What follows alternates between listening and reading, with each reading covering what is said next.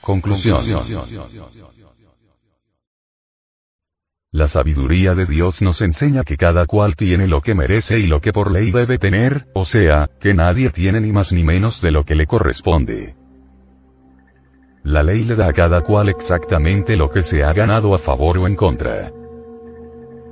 Esto quiere decir que el karma solo permite tener lo que cada cual tiene asignado en la balanza de acuerdo con sus merecimientos, de acuerdo con sus obras buenas o malas de sus existencias anteriores. Estas leyes chocan abiertamente con la ignorancia de aquellos que quieren riquezas a la brava, a la fuerza, como se pueda, no importa que sea violando la ley, perdiendo los mejores amigos, matando, hiriendo, secuestrando, etc. Todo esto es lo que nos hace desgraciados ante la justicia divina. El ser humano debe servir con todo lo que tenga, pero nunca apoderarse de lo ajeno por el hecho de querer ser igual a los que por merecimiento de acuerdo con la ley tienen muchas cosas que nosotros no tenemos. Lo anterior no quiere decir que quien nace en un medio menesteroso, no pueda salirse de ahí, escalar y llegar a ocupar primeras posiciones en el campo económico, la literatura, la ciencia, el derecho o cualquier otro nivel de privilegio. Hay muchas personas que nacen con un karma limitado, tan pronto pagan el karma, entonces surgen y se levantan como un árbol frondoso en lo económico, en importancia científica, etc. Esto es muy común en la sociedad en que vivimos. Existe también el karma sin límites, esto es, que la persona nace en la miseria y muere en la miseria. El karma es tan pesado que no permite surgir en ninguna forma, ni temprano ni tarde.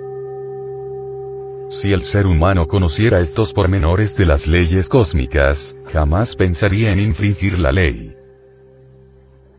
Trataría siempre de hacer el bien y servir con lo que tenga y en lo que pueda, con el fin de trascender esa ley inferior por medio de la ley superior, porque todo acto de caridad, de bondad, de verdadero amor siempre que sea de acuerdo con la ley, se convierte en ley superior, que sirve para pagar nuestro karma, es decir, lavar los karmas con obras buenas, no con solo palabras ni con buenas intenciones, sino con hechos concretos. Entonces, ¿por qué tenemos que conservar con nosotros ese error psicológico de la codicia que tanto nos degenera y nos hace indeseables hacedores del mal? Muchas personas se preguntan, ¿por qué hay tanta desigualdad económica, intelectual, social, etc.? Pero la respuesta está en el karma de cada cual, o sea, que el karma pesado, mediano o sencillo, es el que se encarga de hacer o trazar esas diferencias entre la humanidad. ¿Podrá algún crítico decir que según esto, nadie tiene derecho a aspirar, a progresar? Tendremos que responder a esto diciendo que existe el libre albedrío y como tal, cada cual puede pensar, decir y hacer lo que quiera. Pero hay cosas que la ley del karma, no le permite por más que quiera hacerlo y pasan los años y las personas nunca pueden realizar sus proyectos, luego, ¿quién tiene la razón el crítico o la ley del karma? No es cuestión de hablar ni opinar en contra o a favor, es cosa de comprender que ni con palabras ni con buenas intenciones se pueden trascender estas leyes. Solo es posible con hechos, con realidades, con obras plasmadas aquí y ahora. Todo cuanto existe dentro del cosmos infinito, está regido por leyes infalibles y matemáticas que regulan la existencia y el ritmo del destino de la humanidad, de la naturaleza, los mundos y los hombres en el sentido exacto de la palabra. Queremos aclarar con lo anterior, que hasta los mismos hombres, no los animales intelectuales, sino hombres, están regidos por leyes cósmicas que ellos mismos no pueden infringir, porque les cuesta nada menos que descender en el camino de la involución o degradación espiritual. El ritmo de la vida del ser humano, está limitado en sus pretensiones a lo que permita la ley del karma y a la ley del dharma. Aunque intente sobrepasar la ley, ésta ejerce un total y absoluto dominio sobre su destino y contra su voluntad. Cualquiera puede argumentar que las leyes también se trascienden por medio de leyes y obras superiores que contrarrestan el peso de la balanza. Sin embargo, es la misma ley la que permite o no la trascendencia de las leyes inferiores o deudas kármicas. Todo el dolor que invade al ser humano, no es otra cosa que la ley del karma en acción y necesitamos con urgencia que la humanidad conozca muy a fondo estas leyes dentro de las cuales se desenvuelve en el transcurso de las diferentes existencias. El dolor humano o la dicha del ser humano lo marca en forma exacta y matemática, la ley del karma o la ley del dharma.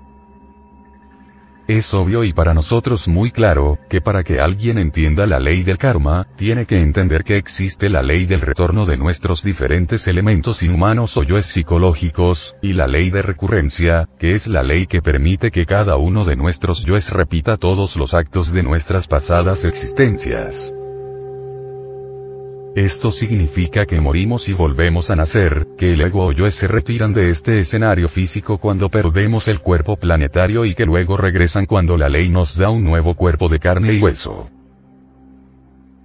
Como es de gente inteligente, esto no es cuestión de creer o no creer, el hecho de creer ciegamente o ser extremadamente escéptico no resuelve el problema de la ignorancia. Este problema desaparece solamente investigando y comprobando personalmente y por experiencia directa. No porque lo diga fulano o fulana. Porque una cosa es creer y otra muy diferente es la comprobación. Hoy estamos cosechando lo que en nuestras pasadas existencias sembramos. En esta existencia estamos recogiendo lo que en pasadas existencias regamos y mañana cosecharemos lo que hoy estamos sembrando. Esa es la ley para las criaturas que violamos el código cósmico de las leyes superiores. Todo lo bueno que en pasadas existencias hemos hecho a favor del prójimo y de la naturaleza, en esta actual existencia recibiremos el Dharma, o el previo que generalmente repercute en muy buena salud, muy buena posición económica, maravillosa posición social, mucho prestigio, fama, etc. En la misma forma sucede con todas las malas acciones y aspectos negativos de otras existencias del pasado. Venimos en esta actual existencia a recibir el justo pago con la misma moneda de nuestras malas acciones, tal como el daño que hicimos a otros, ese mismo daño nos harán a nosotros. Hay cosas buenas que para unos son muy sencillas, mientras que para otros son demasiado difíciles, porque todas nuestras acciones están sujetas a la ley del karma y del dharma. Nada ni nadie escapa al ojo y control del karma. Las gentes creen que aquella antigua ley de Moisés, ojo por ojo y diente por diente, ya desapareció. Sin embargo, se equivocan quienes así piensan, porque esa ley es cósmica y eterna, y se tendrá que cumplir hasta el final de la vida del planeta y por consiguiente de la humanidad, porque esa ley es nada menos que la justicia divina, la misma que Jesús el Cristo mencionará. En la vara que midiereis seréis medido. Esa es la misma ley de causa y efecto. A tal causa tal efecto, y a tal efecto tal causa. Cuando se erradica la causa, desaparece el efecto, es decir, el karma desaparece cuando ha sido trascendido por la misma ley. Todo lo malo que hagamos a la humanidad, recibiremos exactamente el mismo contenido de la humanidad, cumpliéndose en esta forma aquella sentencia de Jesús el Cristo. En la vara que midiereis seréis medido. De la misma manera sucede con todo lo bueno que hagamos al prójimo, recibiremos exactamente el mismo contenido del mismo prójimo, es decir, que recibiremos de lo mismo que damos, recogemos lo mismo que regamos y cosechamos de lo mismo que sembramos. Esa es la ley del karma y del dharma. Sencillamente es el equilibrio recíproco de la vida, la justicia en acción entre los seres humanos, pagando y cobrando, dando y recibiendo a la vez. Toda la humanidad y todas las naciones del mundo están bajo la potestad de esta ley. Hay países kármicos y también hay países dármicos. Aquellas naciones en donde la vida es tan amarga y difícil, donde el ambiente es tan pesado como el plomo, donde hay toda clase de injusticias y delitos, miseria y hambre, es porque hay mucho karma y día a día la vida es más insoportable. Esa es una nación kármica. Hay también naciones dármicas, en donde la vida es mucha más fácil, más agradable, donde no hay miseria, ni hambre, hay comodidades, cultura y respeto en la vida y las ideas ajenas, el karma y el dharma se hacen presentes en todos los actos y aspectos que necesita el ser humano para la vida. El ser humano se encuentra atrapado dentro de una serie de leyes que desconoce por falta de conocimientos esotéricos, entre tales leyes, la del karma es la más terrible, implacable e inexorable.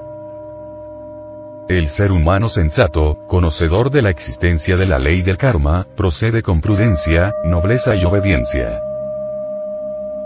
siempre respetando las leyes cósmicas. Cumpliendo el decálogo de Moisés, amando al prójimo y a la naturaleza. El karma es la justicia cósmica individual y colectiva que se encarga de cobrar las deudas por los delitos de la humanidad, en su valor exacto sin más ni menos, sin tener en cuenta raza, ni color, ni religión, ni clase social, ni edad, ni títulos, ni categoría y nacionalidad. Sencillamente es el equilibrio cósmico, la verdadera justicia con los ojos vendados que descarga el peso de su espada solamente en quienes deben pagar sus deudas en la medida exacta y justa de los delitos cometidos deliberada o inconscientemente. Para las leyes del cosmos, toda violación de cualquier ley es un delito y no perdona, es inexorable, inflexible. Lo único que hace ceder a la ley del karma es, el intenso sacrificio en bien de la humanidad sin esperar nada a cambio, con gran amor y buena voluntad, esto cuando la misma ley lo permite, de lo contrario no hay apelación, aun cuando los sabios del intelecto y los autores más famosos digan lo contrario, tendremos que decirles que están equivocados, porque solo la ley de la trascendencia puede rebajar el karma si el mismo karma lo permite.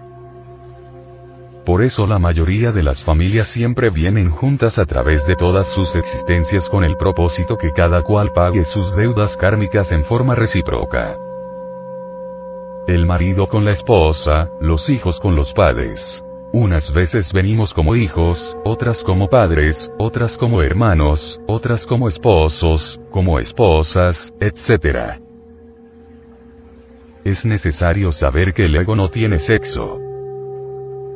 Si por ejemplo, una esposa se maneja mal con su esposo y le hace muchos males de toda especie, en la próxima existencia el karma los envía cambiados, es decir, ella viene como varón y el varón como mujer, para que ella experimente lo que su esposo sufrió. Si es el caso contrario, que el esposo maltrate a su esposa y le da mala vida, entonces en el próximo retorno, el karma los envía cambiados, para que él como mujer experimente lo que es una mujer humillada, maltratada y esclavizada a un ogro o bestia humana.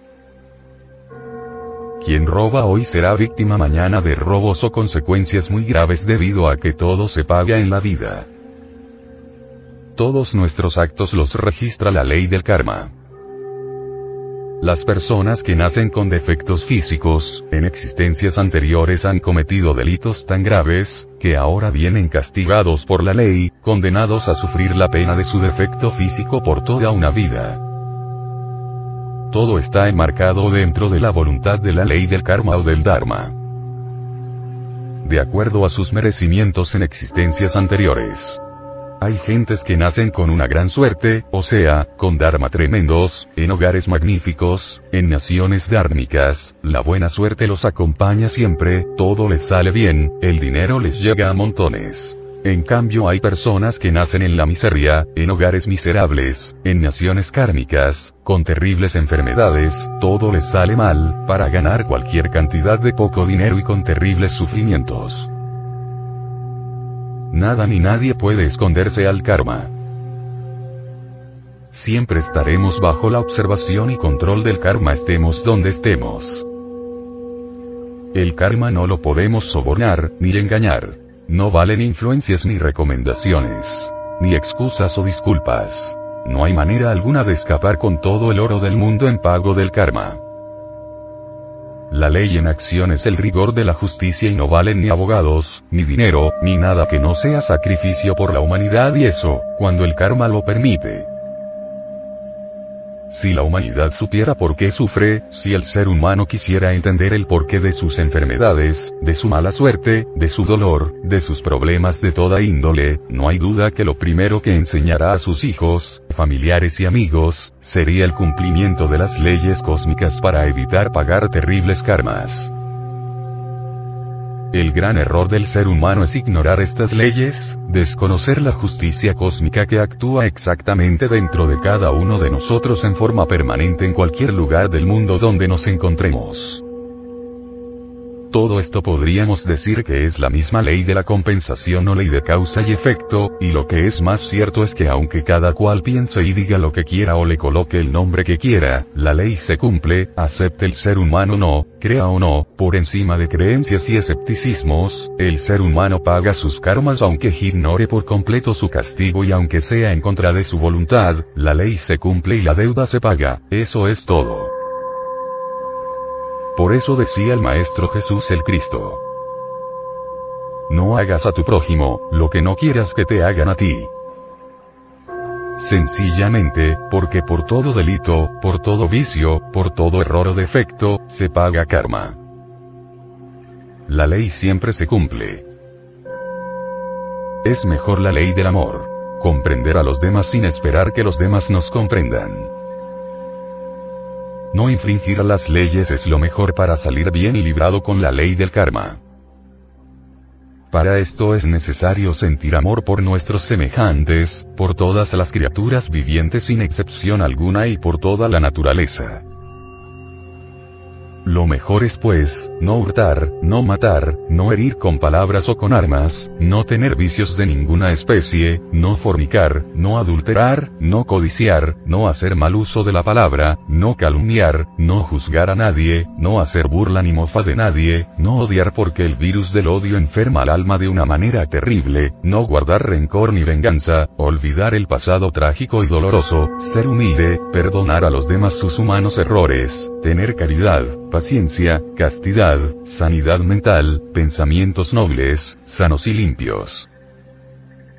Tener confianza en el ser íntimo y nunca ser débil, cobarde o asociarse con el error y el delito por miedo y temor a las consecuencias. Debemos siempre saber hasta dónde llega la tolerancia y dónde empieza la complicidad con el delito.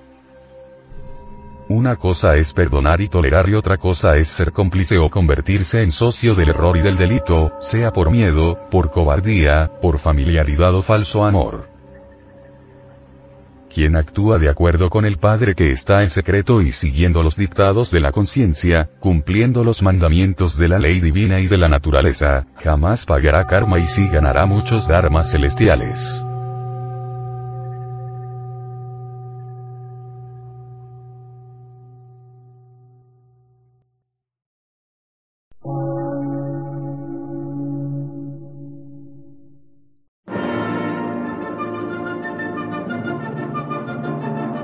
Emisora, gnóstica, transmundial. Por una nueva civilización y una nueva cultura, sobre la faz de la Tierra.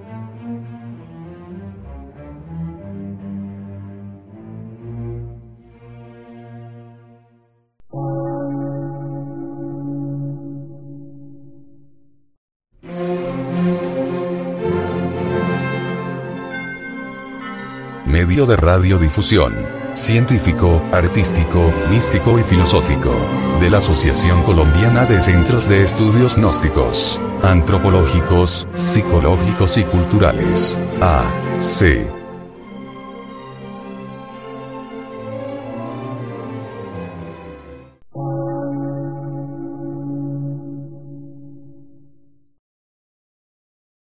Lectura en movimiento. Difusión sin fronteras.